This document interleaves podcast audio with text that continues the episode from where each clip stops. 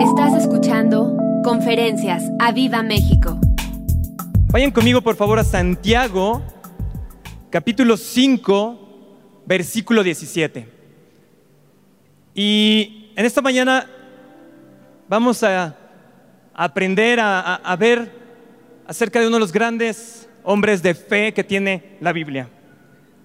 Eh, vamos a aprender de Elías y vamos a ver cómo, eso, cómo Elías, cómo la historia, un, pedazo de la historia de Elías se relaciona directamente con nosotros y, acerca de lo que Dios está haciendo en nuestra iglesia. Entonces, si están ahí en Santiago, capítulo 5, versículo 17, dice así. Elías era un hombre sujeto a pasiones semejantes a las nuestras. Y oró fervientemente para que no lloviese, y no llovió sobre la tierra por tres años y seis meses. Y otra vez oró, y el cielo dio lluvia, y la tierra produjo su fruto. Dice, Elías era un hombre sujeto a pasiones semejantes. En otra versión, en la nueva versión internacional, dice que Elías tenía las mismas debilidades que nosotros, tus debilidades que las tuyas, que las mías. Y aún así Dios lo usó grande, grande, grandemente. Y quiero que, que- tomemos este versículo como contexto para que siempre todo lo que estemos viendo de Elías lo relacionen indirectamente con ustedes, lo vean y podamos ir viendo cómo trabajó Dios con Elías. Entonces ahora sí, vámonos a nuestro texto principal que es en Primera de Reyes 19. Y en esta parte que vamos a estar viendo, en la parte de la historia de, Elías, él ya había hecho descender, ustedes conocen ya la historia, eh, él, él había hecho ya descender el fuego, ya se había, eh, ya se había enfrentado contra los, los profetas que, eh, que, que- finalmente termina aniquilándolos, ya había orado con Acab y ya había hecho que lloviera nuevamente en su tierra. Pero en el capítulo 19 vemos que precisamente Jezabel, esta reina diabólica, amenaza a Elías. Amenaza a Elías y cuando Acab se acerca y le cuenta precisamente a Jezabel qué es lo que había hecho Elías y qué había hecho con sus profetas, se enoja, se molesta esta, esta reina Jezabel y entonces amenaza a Elías. Y y le levanta la amenaza y le dice, voy a ir contra ti, te voy a matar. Y entonces Elías hace algo que jamás hubiéramos esperado que un gran hombre del Señor, un gran ungido, hubiera hecho. Y en el versículo 3, vamos a, leer la historia para que entremos en contexto. Dice, capítulo 19, versículo 3. Y viendo pues el peligro, se levantó y se fue para salvar su vida. Está hablando de Elías. Viendo pues el peligro, se levantó y se fue para salvar su vida y vino a Berseba, que está en Judá, y dejó allí a su criado.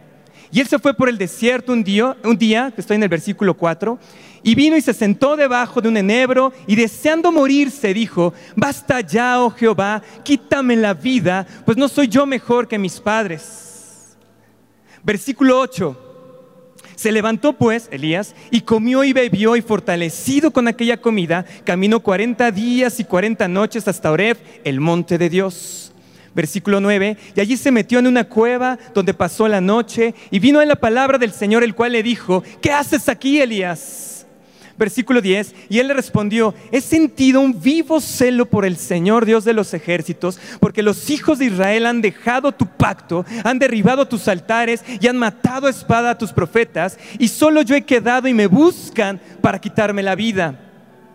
Versículo 11, y él le dijo, sal fuera y ponte en el monte delante del Señor. Y aquí el Señor que pasaba y un grande y poderoso viento que rompía los montes y quebraba las peñas delante del Señor. Pero el Señor no estaba en el viento. Y tras el viento un terremoto, pero el Señor no estaba en el terremoto. Y tras el terremoto un fuego, pero el Señor no estaba en el fuego. Y tras el fuego un silbo apacible y delicado.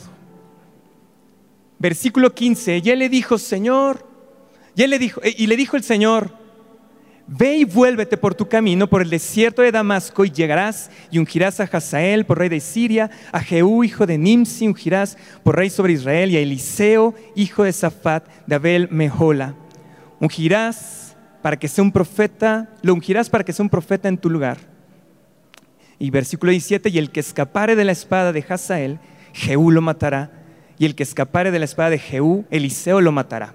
Y entonces Elías, como les decía, hace algo que no, es, que no hubiéramos esperado, que, que cuando uno conoce la historia de lo primero que vivió Elías, de cómo Dios lo usó, de cómo la fe de Elías y la unción de Elías hace, uno no esperaría que él saliera corriendo. Pero entonces te das cuenta que en Santiago dice, pero él era un hombre como tú y como yo. Tenía esas debilidades también. Él también tenía esas pasiones y también se atemorizó. Él entró ese miedo y como en el versículo 3 dice, viendo pues el peligro, se levantó y se fue para salvar su vida. Y, salió corriendo, vino a Berseba, que está en Judá, y dejó hasta su criado, incluso hasta la persona que le ayudaba lo deja ahí y él sigue corriendo. Versículo 4, y él se fue por el desierto un día de camino y vino y se sentó debajo de un enebro de un árbol y deseando morir se dijo, Basta ya, oh Señor, quítame la vida, pues no soy yo mejor que mis padres. Elías, lo primero que pasó es que dejó de ver al Señor y vio la amenaza, vio el peligro. Dejó de centrarse en lo que el Señor le había dado en su palabra y entonces en ese temor, en ese miedo, en esa debilidad, Elías se desfasa de lo que tenía que estar viendo y sale corriendo para salvar su vida y se va por el desierto. Y aquí viene lo primero que me llama la atención. Dice que caminó un solo día corriendo, yo imagino que iba corriendo, iba, iba sintiéndose perseguido por, a, lo mejor por la guardia de esta reina de Jezabel, y dice que caminó un día, se sentó debajo de un enebro, totalmente agotado Elías, totalmente desfallecido abajo, ahí, y dijo, y deseando morirme. Le entró la depresión. El agotamiento físico de Elías, el temor, el miedo, solamente le alcanzó para correr un día cuando totalmente está agotado, se echa y le entra depresión y pide a Dios, dice, ya llévame.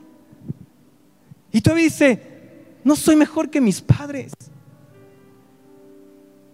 Y entonces lo primero que veo aquí, la primera debilidad que tuvo Elías, así como de repente nosotros estamos, que corremos en nuestras fuerzas, queriendo salvar nuestra vida, queriendo salir del problema en el que estamos, y en lugar de regresar a ver a Dios y, enfrentarnos con la palabra, con lo que Dios nos ha dado, salimos corriendo hasta que nos agotamos. Y en ese agotamiento hasta te entra depresión. No estoy diciendo que no hay otro tipo de depresión, pero aquí es claro que el agotamiento de Elías hizo que entrara esa depresión. Pero vean cómo es, cómo, es hermoso nuestro Señor. Vean la bondad de nuestro Dios. Porque Él está agotado, echado debajo del enebro y se queda dormido. Estoy en el versículo 5. ¿Sí lo están poniendo? Sí, por ahí. Bien. En el versículo 5 dice, y echándose debajo del enebro, se quedó dormido. Y aquí luego un ángel le tocó y le dijo, levántate, come. En la bondad del Señor, aunque Elías salió corriendo, le mandó sus ángeles para protegerlos. Lo dejó descansar. El Señor sabía que él estaba agotado y que lo mejor que era para Elías era precisamente que descansara. Y le pone un ángel que lo protegiera. Y cuando él ya estaba ahí reponiéndose, el ángel lo toca. ¿Y qué hace Elías? lo voltea a ver y le dice el ángel, come. Fíjense en el versículo 6. Entonces él le miró y he aquí a su cabecera una torta cocida sobre las ascuas y una vasija de agua y comió y, y bebió y volvió a qué? A dormirse. Le mandó room service.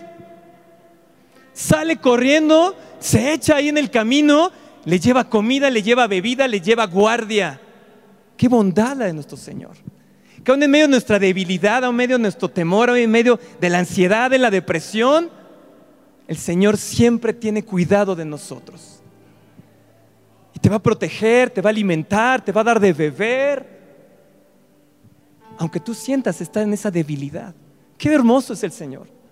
Qué bondad la de Dios es para con nosotros. Versículo 7. Y volviendo el ángel del Señor la segunda vez, lo tocó diciendo, levántate y come porque largo camino te resta. El ángel del Señor, dándole instrucciones directamente a Elías, dándole de comer. Yo veo que la primera vez lo dejó descansar, lo alimentó porque llevaba un día, quién sabe cuántos días no tenía, tenía sin comer Elías, entonces le da de comer, lo vuelve a dejar, pero ahora yo veo que ya es más bien un alimento espiritual el que le dice, porque incluso le dice, gran, hay un camino, ¿cómo le dice? Largo camino, porque largo camino te resta. Entonces ya le da incluso alimento espiritual a Elías. Ya le dice, ey, ey, ey, viene algo, ¿eh? Viene algo, anímate, lo anima, el ángel del Señor lo anima y le dice, anímate, ve, largo camino te resta. ¿Y qué hace Elías? Versículo 8. Se levantó pues y comió y bebió y fortalecido en aquella comida caminó 40 días y 40 noches hasta Oreb, el monte de Dios.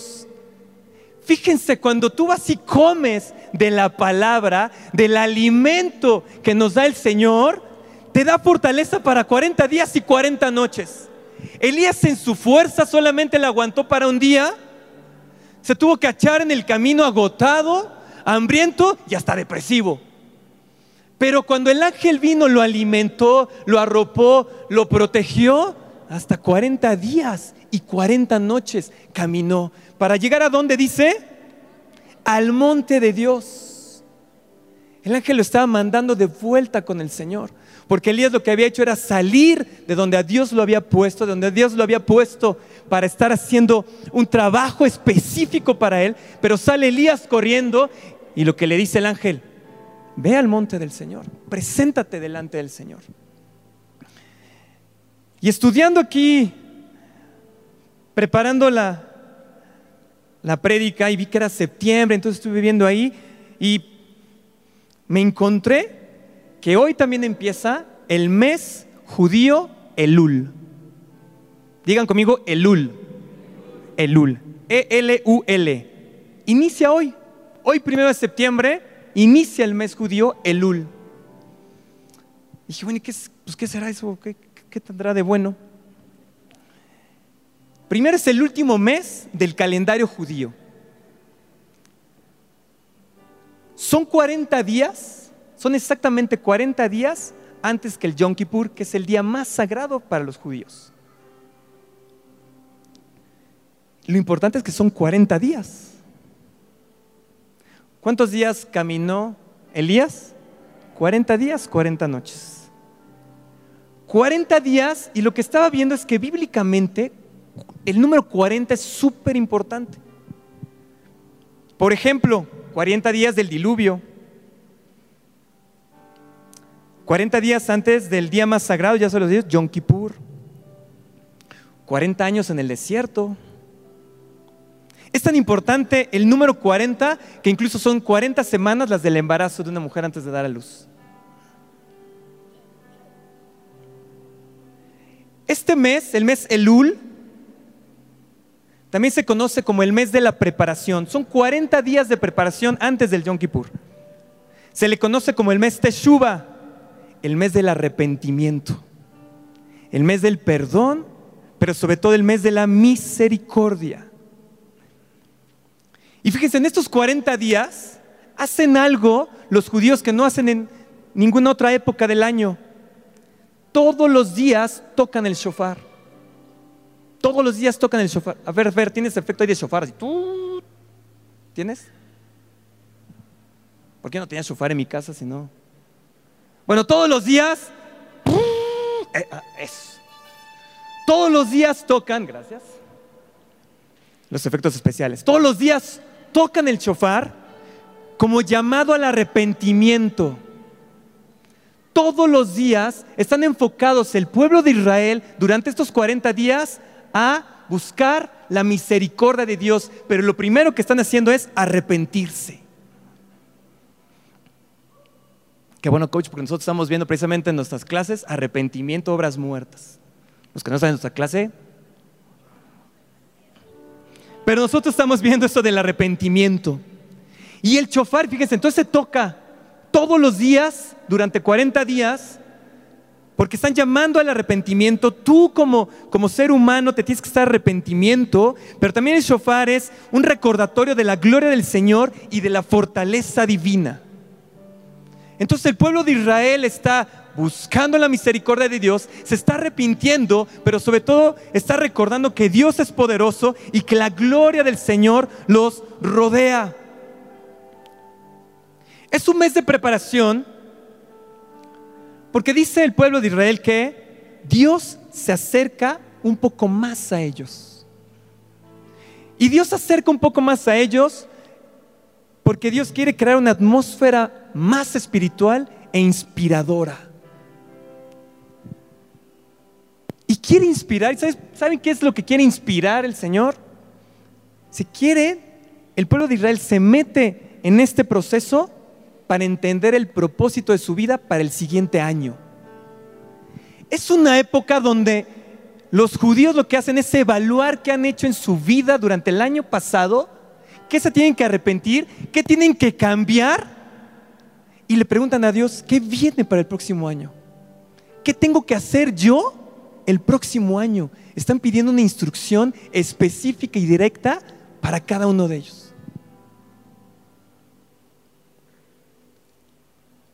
Nuestros pastores están tocando el shofar.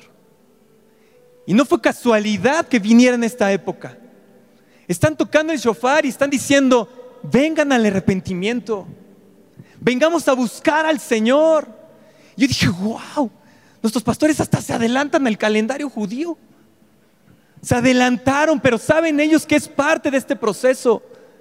Nos lanzaron ya, dice, vamos al 2020, pero porque en estos meses lo que quiere el Señor con nosotros es preparar, preparar nuestro corazón, que nosotros podamos doblar rodilla, arrepentirnos y buscar la dirección del Señor para nuestras vidas. Hacer una evaluación de tu año no significa que, que dejemos la multiplicación, no significa que el Señor ya no vaya a multiplicarnos en lo que resta del año. Al contrario, nos quiere sobremultiplicar. Pero para eso tiene que haber un examen en nuestro corazón. ¿Vamos bien? Los veo así, como, bueno, no los veo mucho, pero a los que veo aquí los veo así, medio espantados. ¿Vamos bien? Bueno, gracias a Dios. Gracias, gracias. El aplauso es para el Señor. Y entonces dije, wow, esto sí es para nosotros. 40 días, 40 noches, Elías pasa para llegar al monte del Señor. Y fíjense en el versículo 10 del capítulo 19, versículo 9, perdón. Elías lo mandan a este periodo de 40 días, 40 noches hasta ahora el monte de Dios. Pero Elías, cuando llega al monte de Dios, se mete en una cueva donde dice que pasa la noche. Y vino el palabra del Señor, el cual le dijo, ¿qué haces aquí, Elías? ¿Qué haces metido ahí? Y dije, pues es cierto, ¿qué hace Elías ahí metido?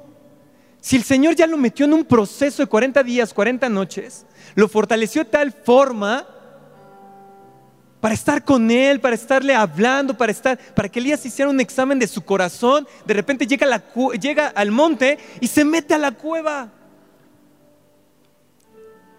Fíjense lo que le contesta Elías al Señor en el versículo 10. Dice, y él le respondió, he sentido un vivo celo por el Señor Dios de los ejércitos, porque los hijos de Israel han dejado tu pacto, han derribado tus altares y han matado espada a tus profetas.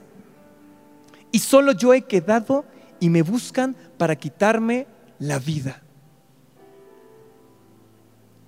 Al principio se ve que es una buena respuesta, que es una respuesta que, que, daríamos, ¿no? Que, que, en oración nosotros leíamos, Señor, he sentido un vivo celo por ti. Porque veo que los hijos de Israel han dejado su pacto, han derribado ah, los altares, han matado a espada a los profetas. Pero fíjense la clave, cómo cierra su respuesta. Solo yo he quedado y me buscan para quitarme la vida. ¿Sabes qué está haciendo ahí Elías? Se está quejando con Dios. Se está quejando Elías. No está llevando su alegato como ayer nos enseñó el pastor.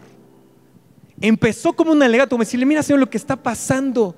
El problema de Elías es que se quejó.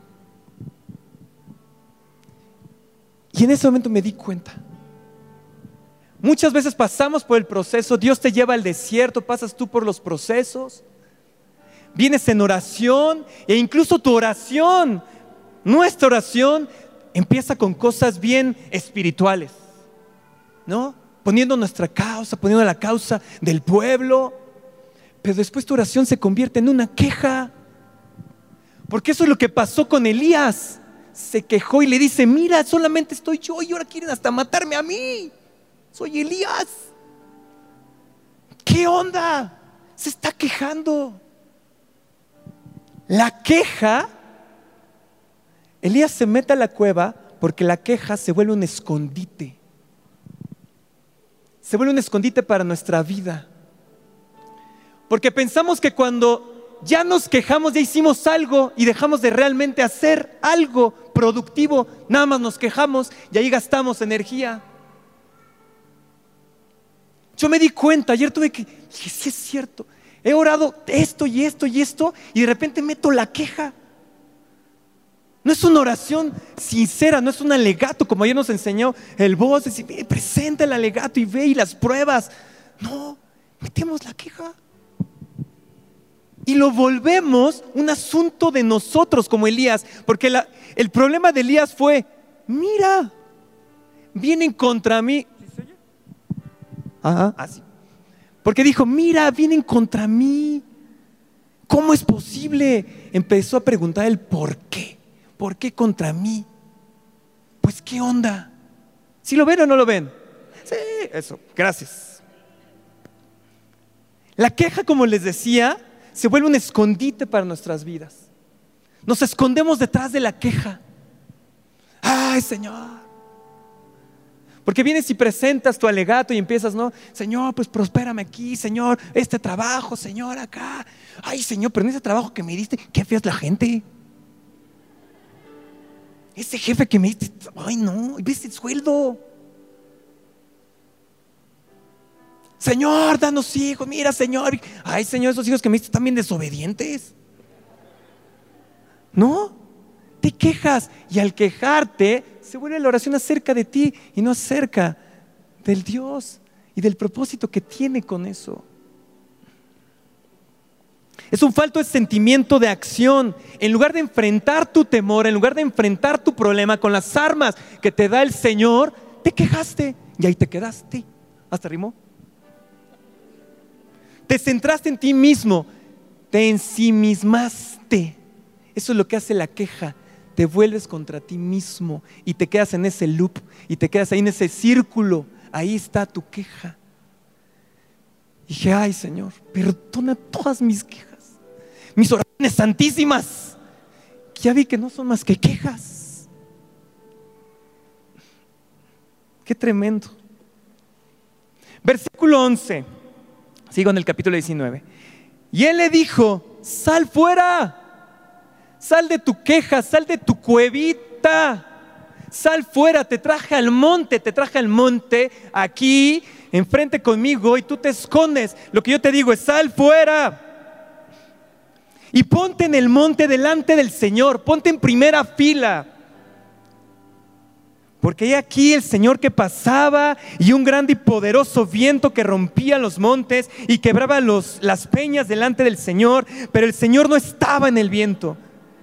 Y tras el viento un terremoto, pero el Señor no estaba en el terremoto. Y tras el terremoto un fuego, pero el Señor no estaba en el fuego.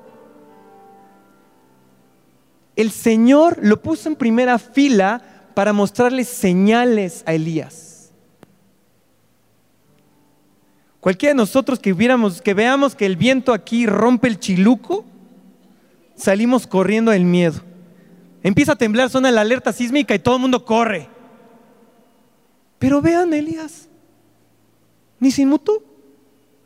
Porque en el versículo 13 dice, y cuando lo oyó Elías, cubrió su rostro con su manto, salió, se puso en la puerta de la cueva, y he aquí vino una voz diciendo, ¿qué haces aquí, Elías? Chequen cómo responde Elías. He sentido un vivo celo por el Señor, Dios de los ejércitos, porque los hijos de Israel han dejado tu pacto, han derribado tus altares y han matado a espada a tus profetas, y yo solo he quedado y me buscan para quitarme la vida. ¿Qué hizo? Se quejó otra vez. Le puso unas señales y las señales son llamadas de atención. Le dijo, sal Elías, sal fuera para que veas mis señales para que vuelvas a centrar mi vista en ti, no en tu temor, no en tu problema, no en tu queja, ven y mira. Y Elías se asoma, se cubre. Yo anduve buscando qué significa esto del manto. Pues nada más que había como mucho sol, entonces le tuvo que hacer así. Para asomarse, ¿sabes qué pasó? Elías se había acostumbrado a las señales. Había visto descender el fuego, todos los profetas que degolló, oró, se cierra el cielo, vuelve a orar, se abre el cielo. Tan es así que cuando el ángel vino a darle de comer, Elías así comió, se volvió a dormir. Se había acostumbrado. Dije, qué tremendo. ¿Nos estaremos acostumbrando a las señales del Señor? Porque cuando hay señales aquí, en lugar de que corramos a ver la señal, ay, que ahorita que pasen la foto. Y vamos a sacar ¡Ay, el ojo de Dios. Aquí está otra vez otra señal. Vamos por molletes a ver si no se han acabado. Cuando deberíamos de correr y entender que la señal es una llamada de atención del Señor, decirle, tengo cuidado, te voy a dar room service, ven, acércate. Y como Elías a lo mejor de repente dice, mañana vuelve a salir la señal. No nos acostumbremos, iglesia. Porque estas señales no las tiene cualquier iglesia. Las tenemos nosotros. Las tenemos nosotros, estas señales. Los milagros, las maravillas. El ojo de Dios, la nube que nos cruza. La paloma cada vez que se pone allá, que aparece en el chiluco. ¿Acaso seremos un Elías? Pero ¿sabes cuál es el problema de Elías? Que la queja ya estaba arraigada en su corazón. ¿Cómo es posible que después de 40 días, 40 noches de estar en un tratamiento con el Señor, lo que salga primero es la queja? Ya Elías ni siquiera se daba cuenta de que se estaba quejando. Ya ni siquiera. Y es lo que pasa de repente con nosotros, ni siquiera nos damos cuenta cuando nos quejamos. Y nos quejamos delante del Señor que nos ha dado todo. Que nos ha dado la vida eterna, el alimento, el aire la salvación, la iglesia. Ya ni siquiera nos damos cuenta de que nos quejamos. Eso es lo que pasó a Elías. Estaba tan arraigada la queja ahí en su corazón que cuando le pregunta algo el Señor, se vuelve a quejar. Qué tremendo. Dije, Señor, tienes que hacer algo en mi corazón. Voy a meter 40 días, o 80, o 120, pero haz algo. No puede estar mi boca eh, orando, pensando que estoy orando, pensar que, estoy, eh, eh, que mis oraciones son muy espirituales, que atraviesan los cielos, cuando me estoy quejando. Yo hablo de mí. Yo. Aquí, sí, cada quien. Y le volvió a contestar entonces en el versículo 14, se volvió a quejar. Fíjense en el versículo 12, vamos a regresar un poco. Dice que tras el terremoto un fuego, pero el Señor no estaba en el fuego. Y tras el fuego un silbo apacible. ¿Y qué? Y delicado. Las señales son para que nosotros voltemos a ver al Señor. Pero lo que quiere el Señor es acercarse a ti. Que tú te acerques a Él. Porque no te va a gritar, te va a silbar despacito, en intimidad. Te quiere abrazar, quiere una intimidad contigo. Genera señales tremendas para ver si nosotros, tan cabezones que somos, lo volteamos a ver, pero lo que realmente anhela el Señor es que nos acerquemos con Él, que tengamos intimidad con Él. En otra versión dice que Él murmulla, que fue un murmullo. Eso es intimidad. Como estás con tu esposa, tu esposa estás ahí en el murmullo. No es acerca de la señal, es acerca del murmullo que el Señor te va a dar. Pero Elías se quejó. Y la queja precisamente hace que te separes de ese murmullo. En la queja ya no escuchas el murmullo porque nada más te escuchas a ti. Tu queja.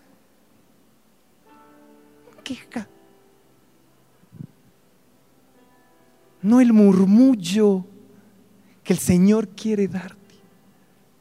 ¿Y sabes qué es lo que pasa en el murmullo? ¿Sabes qué es lo que le quería decir al Señor Elías? Le quería dar la instrucción de la siguiente temporada de su vida. Elías ya había hecho algo maravilloso, pero el Señor todavía no había acabado con Elías.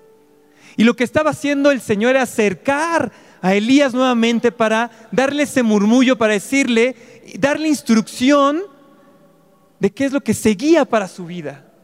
Porque en el versículo 15 le dice, el Señor, ve, vuélvete por tu camino y por el desierto de Damasco y llegarás y ungirás a Hazael por rey de Siria. Le está dando la instrucción, le está dando la siguiente temporada, como el pueblo judío que busca durante 40 días que Dios le revele. ¿Cuántas veces hemos estado diciendo, Señor, no sé qué voy a hacer? Y te preguntan, ¿y qué vas a hacer? ¿Quién sabe? Oye, ¿quieres hijos? Pues quién sabe. Oye, ¿y qué quieres para qué, eh, al principio del año, ¿no? Que los, que los voces nos convocan aquí para declarar lo que viene el siguiente año y tú digas así, pues bendición. Porque no tienes una clara instrucción de parte de Dios, qué es lo que quiere para tu vida en la siguiente temporada. Pero ¿sabes dónde se va a lograr eso? ¿Sabes dónde Dios te lo da? En el murmullo, en la intimidad con Él. Ahí denle un aplauso al Señor, ¿no? Porque... Los veo así como muy... Muy bien. ¿Sí vamos bien? ¿Van agarrando la onda? ¿Sí? Es, es el contexto nada más. ¿eh? ¿Cuánto tiempo llevo? Ay, nanita, ya me voy a apurar porque era el contexto nada más. Fíjense, entonces en el versículo 14 él se vuelve a quejar. En el versículo 15 le dice el Señor, ve vuélvete por tu camino, ¿por qué dice? Por el desierto de Damasco. Regrésate por el camino. Como Elías no entendió, como se volvió a quejar y como todavía estaba arraigada esa queja en su corazón, ¿qué hizo el Señor? Lo regresó. ¿Con 40 días no te fue suficiente? Pues venga otros 40. Pero tengo que darte la instrucción. Tienes que entender, Elías, que no ha terminado tu tiempo. Muchos de nosotros hemos estado en un desierto y luego y vuelves al mismo desierto y, al mismo dices, bueno, pues ¿qué pasa? Pues es que no has aprendido la lección. Yo siempre he pensado, con el Señor es como en el TEC, no hay extraordinarios, repruebas la materia, vuelve a cursar. Y así es el Señor. No aprendiste la lección, no has desarraigado la queja, no has entendido, ¿qué crees? Va de nuevo. Pero es en la bondad del Señor. El Señor no tiene prisa. Pudieron haber sido 40 días, pero el pueblo de Israel se echó 40 años. Hasta que aprendieron la lección. Y entonces Elías va de nuevo, dice, regrésate por el camino, vas al desierto. No dice hay 40 días, pero bueno, si fueron 40 días de ida, pues deben ser 40 días de regreso, ¿no? Esa, fue, esa es mi lógica. Entonces son 80 días, vamos de regreso. Ajá. Pero fíjense, justamente cuando va de regreso, Elías entonces ya le da la instrucción.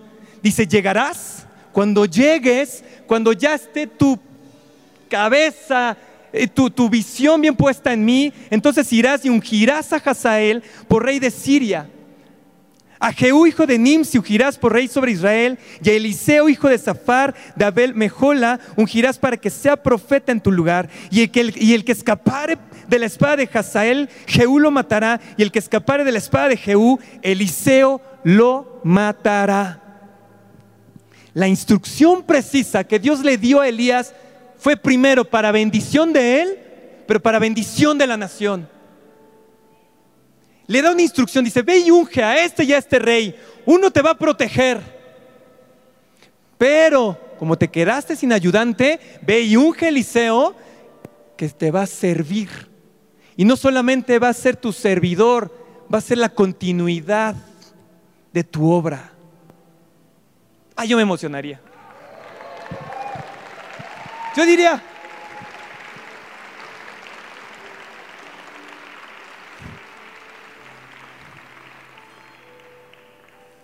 Y es que entendamos, cuando Dios te da preciso una instrucción y tú la cumples, es bendición para tu vida, para tu familia y para una nación. Para una nación. Se me hace que los voy a tener que apretar un poco más, porque como que... Se me hace que hoy los profesores, hoy los maestros de la mañana los cansaron mucho. Se me hace que va por ahí. Cuando Elías estuvo listo para recibir la instrucción es cuando se le suelta la instrucción. ¿Ok? ¿Y qué hay que hacer con una orden que Dios nos da? Hacerla, cumplirla. Porque en la obediencia hay bendición. Muy bien, gracias. Ya me contestaron unos. Bien.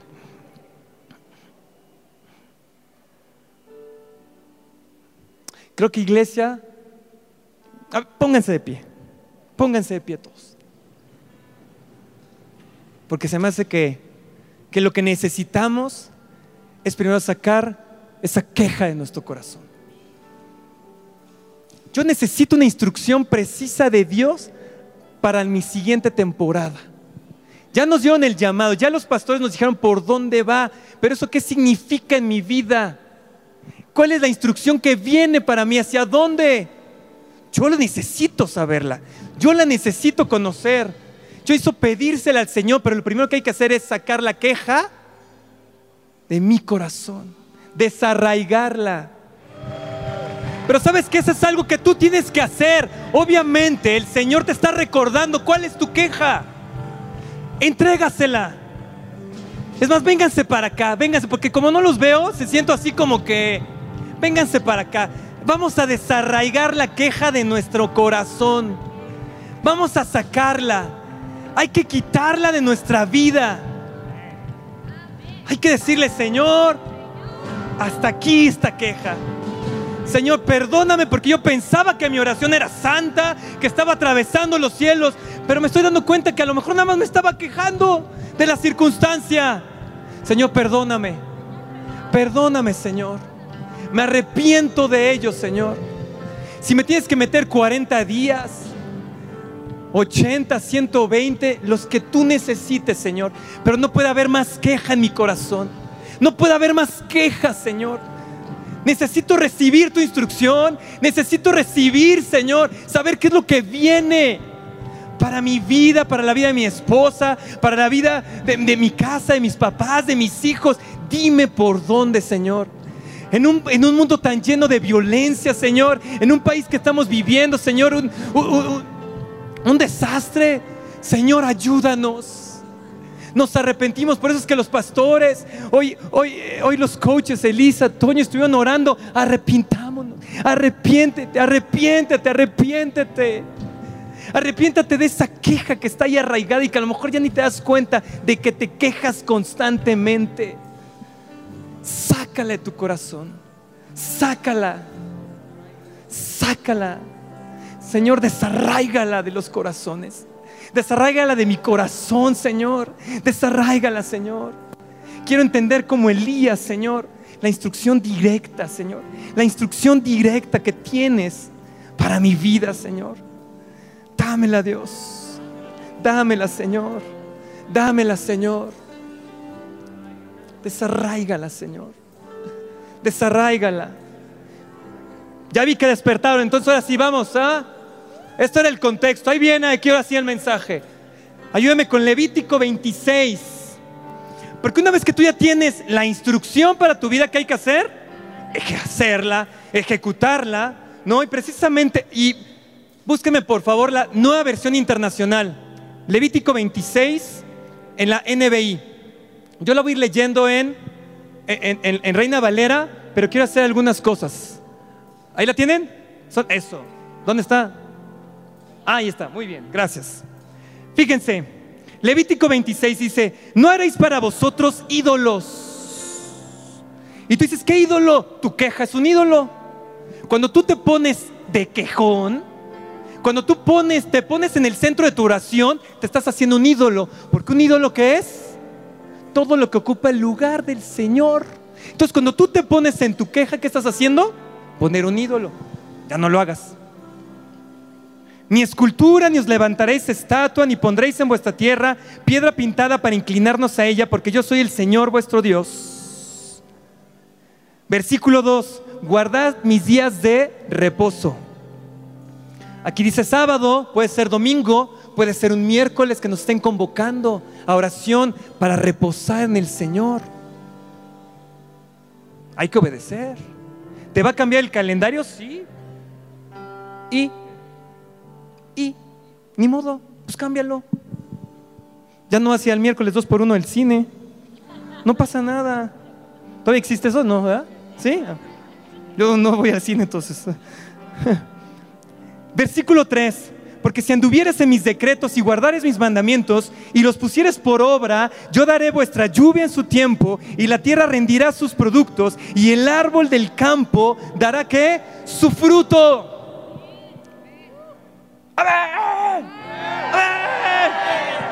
Gracias. Versículo 26. Fíjense, vuestra trilla alcanzará la vendimia y la vendimia alcanzará a la cementera y comeréis vuestro pan hasta saciarnos y hablaréis y habitaréis seguros en vuestra tierra. Ayer el voz oró la trilla. Somos trillo nuevo. Viene una trilla, somos trillo, trilla nuevo. Y viene, ¿sabes qué? Porque estás obedeciendo, pero estás obedeciendo una instrucción directa. Si tú dices, no, es que yo no peco, es que yo cumplo los diez mandamientos, pues es lo menos que espera Dios. Pero lo que quiere es que tú cumplas una directa instrucción para tu vida, porque te quiere bendecir a ti, a tu familia y a la nación. Fíjense. Y yo daré paz en la tierra, nueva versión internacional. Y yo traeré qué? Paz al país paz. Depende de cada uno de nosotros que cumplas esa instrucción y eso va a catapultar al, al, país y traeré qué? Paz. Y ustedes podrán dormir sin ningún temor. Quitaré de la tierra las bestias salvajes y no habrá guerra en su territorio. Tenemos ahora una guerra, pero el Señor no está diciendo, la voy a quitar. Dice, va a quitar las bestias. Hay unas bestias y bien salvajes en nuestro país. Y algunos hasta jefes bestias tienen, y, pero las va a quitar. Si lo entienden, lo va a quitar. Porque tú obedeces una instrucción directa. ¿Que dónde la vas a recibir? En el murmullo, en la intimidad. Cuando tú te arrepientes, te pones de rodilla y entonces entiendes qué es lo que quiere Dios para tu vida. Ah. Versículo 7 perseguirán a sus enemigos y ante ustedes caerán a fila de espada, versículo 8, cinco de ustedes perseguirán a cien y cien de ustedes perseguirán a diez mil y ante ustedes sus enemigos caerán a filo de espada. ¿Qué hace el voz en cada oración? Dice, en grupos de cinco, en grupos de cinco, en grupos de cinco, porque ¿sabes qué hace eso? Eso hace que se impacten cien. Pero cuando nos rindemos aquí más de cien, ¿a cuántos vencemos? A diez mil. Te conviene venir a la reunión de oración. Te conviene hacer grupos de cinco. Está tremendo. No sé si lo ven. Iglesia, el Señor nos los está revelando para que entendamos, para que podamos apoyar a nuestros pastores, para que, dejemos nuestra queja, cerremos el pico y entendamos qué es lo que viene para nuestra nación. Eso fue versículo 8, versículo 9. Venga, versículo 9. Yo les mostraré mi favor. Roberto, Tomato, Mon, Romain, todos los que estamos en nuestro corazón queriendo tener hijos, ¿qué dice? Yo los haré fecundos. Yo los haré fecundos. No hay estéril en nuestra casa. Yo los haré fecundos y los multiplicaré y mantendré mi pacto con ustedes. por obedecer, por acercarte en el murmullo. Y saber qué quiere Dios tu vida. Versículo 10. Todavía estarán comiendo la cosecha del año anterior cuando tendrán que sacarla para dar lugar a nueva. Sobreabundancia, sobreabundancia, sobreabundancia. No hay de otra. Esta es tu prueba. Presentamos el alegato. Esta es tu prueba, Señor. Y mientras el mundo, todo el país se convulsiona y no tiene, nosotros tendremos sobreabundancia. Pero tenemos que creerlo, tenemos que sacar la queja de nuestro corazón y tomarlo. Y en lugar de quejarnos, venir y delante del Señor y decirle, tú lo dijiste, tú lo dijiste. Qué tremendo, qué tremendo. Ahí donde iba ya me perdí. Ah, 26 días. Muchas gracias, Mari. Fíjense, y vos esto te va les va a encantar vos. El Lul, el Lul, el mes de Lul, ajá, el que estuvimos hablando anteriormente, para los judíos es un acrónimo. ¿Sí saben qué es un acrónimo? O sea que con las primeras letras vas formando una palabra, una frase. El acrónimo, escuche vos, ¿eh? Significa la relación, el tipo de relación que Dios quiere con nosotros. El Lul forma un acrónimo en hebreo, no lo voy a decir en hebreo porque mi hebreo es muy malo, no sé, pero lo que significa es Cantares 6.3. Yo soy de mi amado y mi amado es mío. No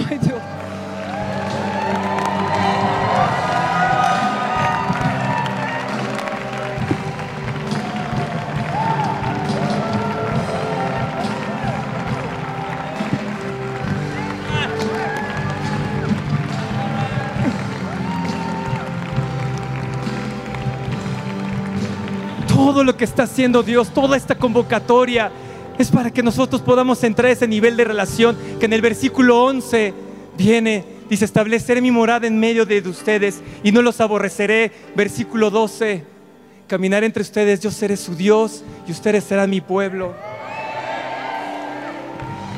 Cantares, yo soy de mi amado y tú eres mío.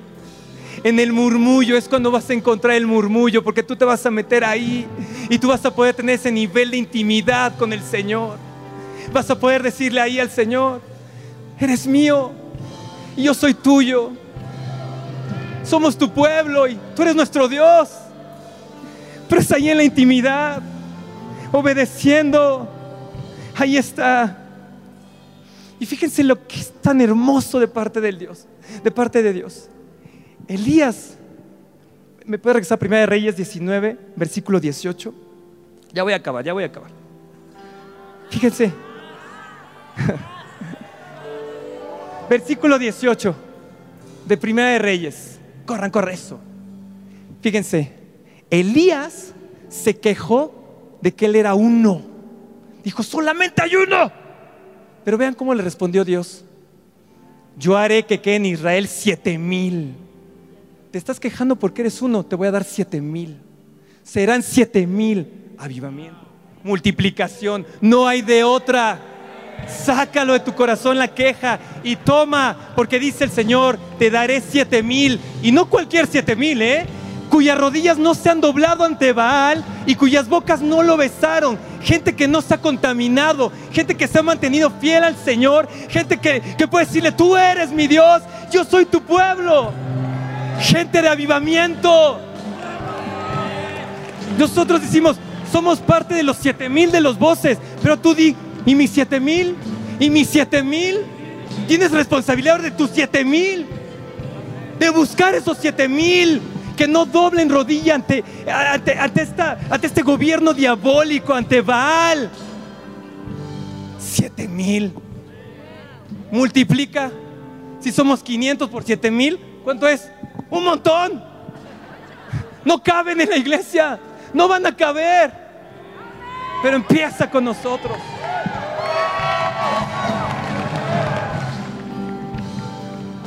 ¿Agarraron la onda? ¿Ya entendieron por dónde va? Somos fieles al llamado. Metámonos. A lo mejor tú no vez necesitas 10 días. Padrísimo, qué bueno. Yo soy más cabezón, 40. Otros 80, otros 120, no importa. Pero métete ahí. Métete ahí en la intimidad, 40 días, 40 noches, hasta que te sea revelado qué sigue para ti. Cúmplelo para que seas bendición tú, tu familia y a la nación. Amén. Espera nuestra próxima emisión de Conferencias. ¡A Viva México!